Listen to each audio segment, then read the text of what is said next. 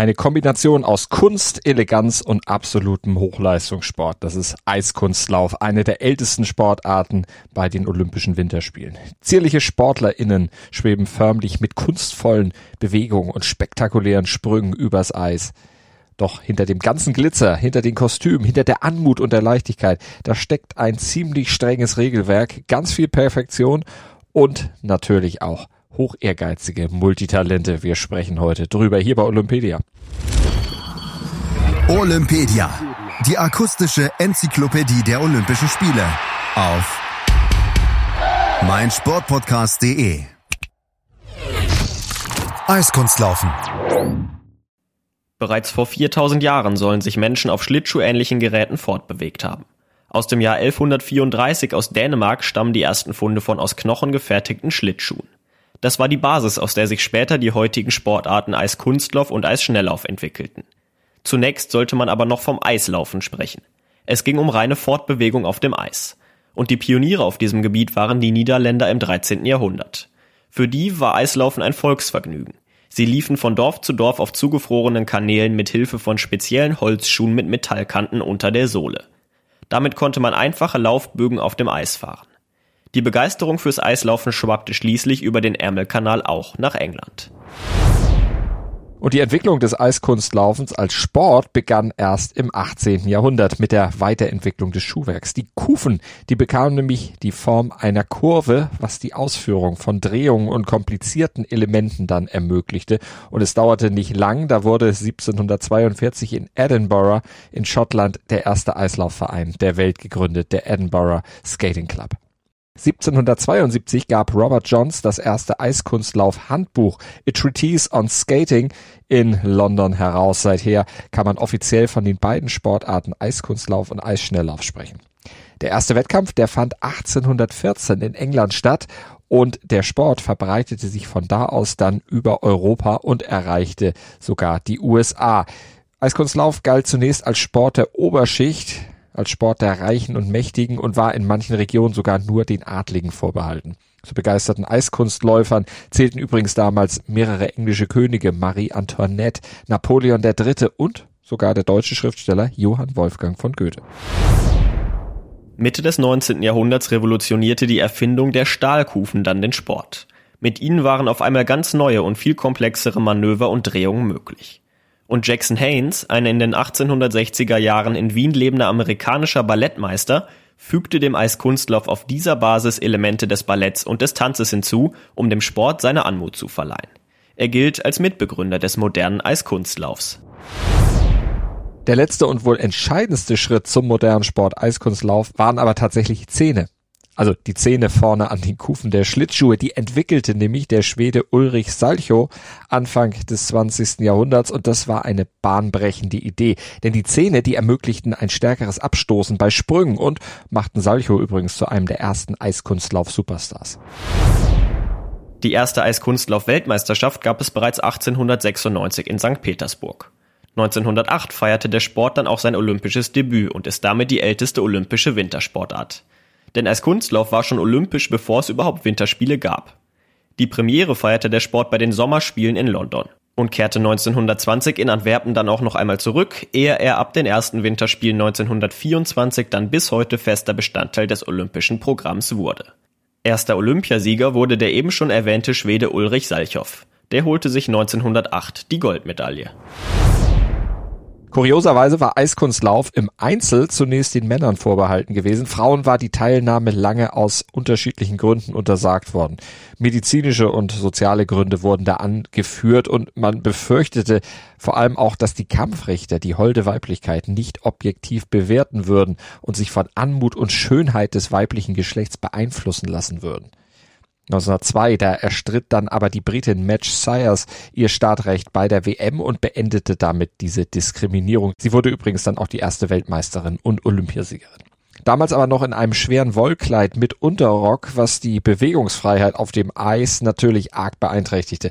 Erst die Norwegerin Sonja Henny, die trat ab 1924 in kurzen Röcken an und legte damit die Basis für ihre insgesamt zwölfjährige Dominanz, die in drei Olympiasiegen zwischen 1928 und 1936 gipfelte. Und sie ist bis heute auch die erfolgreichste Läuferin im Dameneinzel vor Katharina Witt für die DDR, die 1984 und 1988 jeweils Gold holte.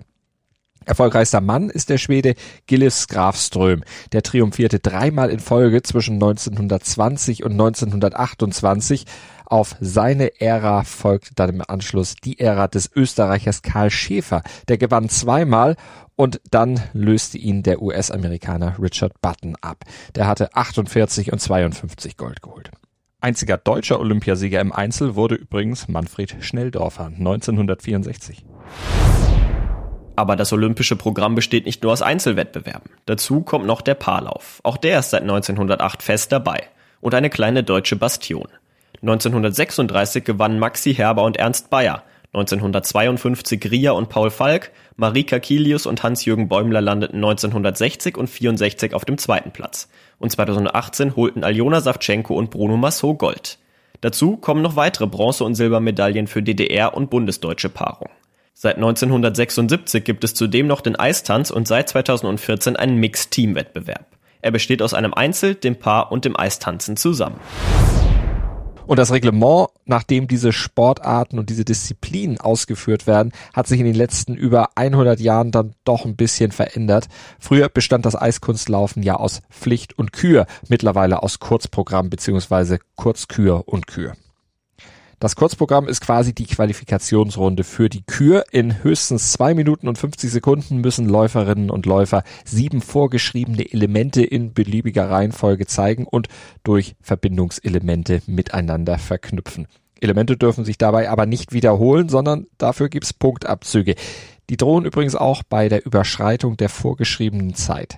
Nach dem Kurzprogramm qualifizieren sich dann nur die Läuferinnen und Läufer mit der höchsten Punktzahl für die Kür.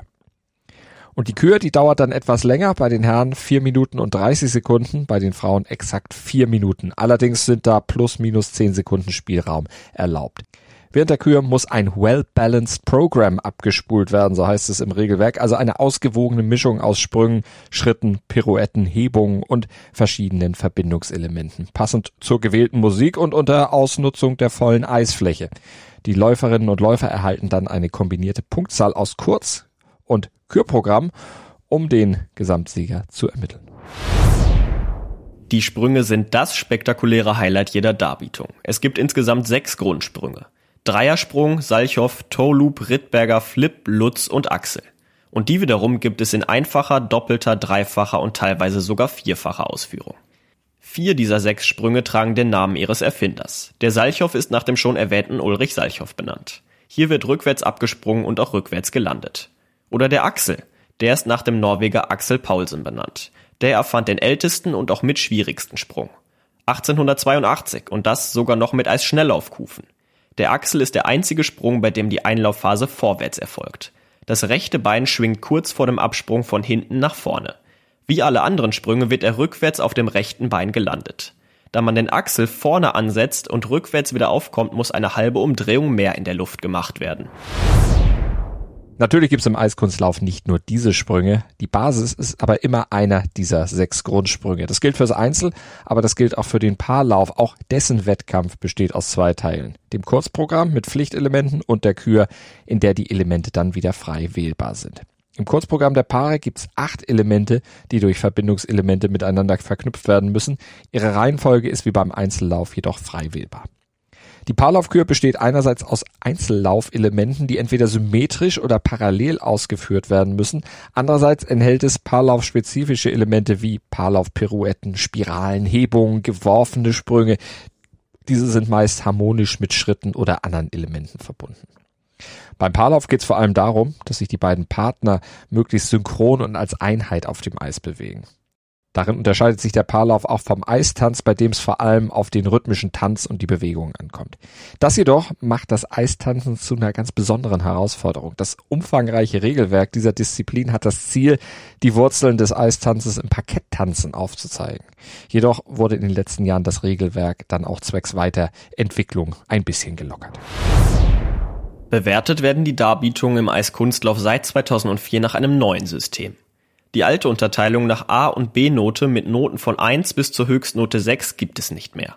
Dafür hatte der Preisrichterskandal bei den Olympischen Spielen 2002 in Salt Lake City gesorgt.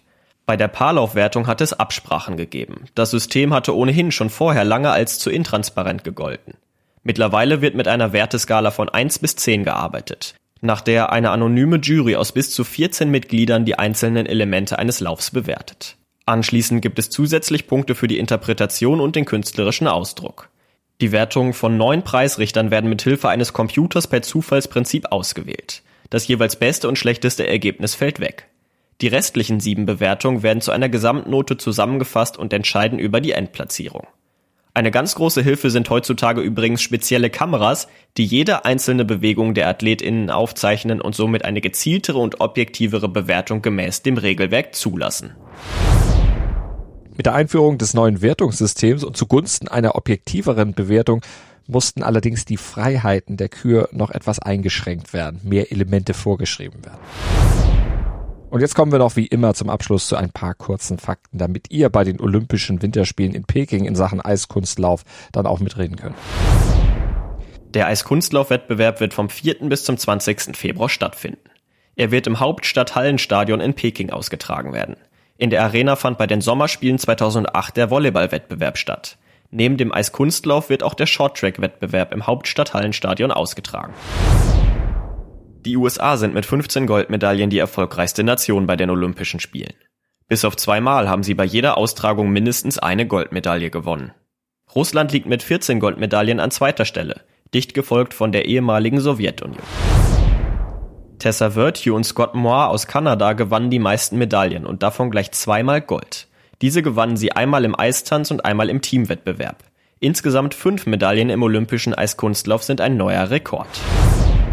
Der Schwede Gillis Grafström holte mit vier Medaillen, davon gleich dreimal Gold im Herreneinzel, die meisten Medaillen in einer einzelnen Disziplin. Sonja Henje ist mit drei Goldmedaillen die erfolgreichste Läuferin im Dameneinzel.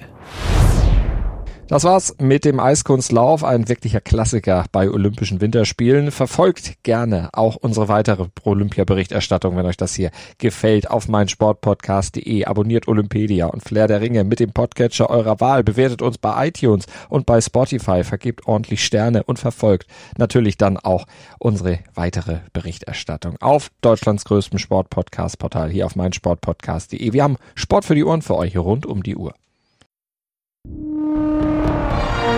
Das Flair der Ringe. Der Podcast rund um die Olympischen Spiele auf meinsportpodcast.de.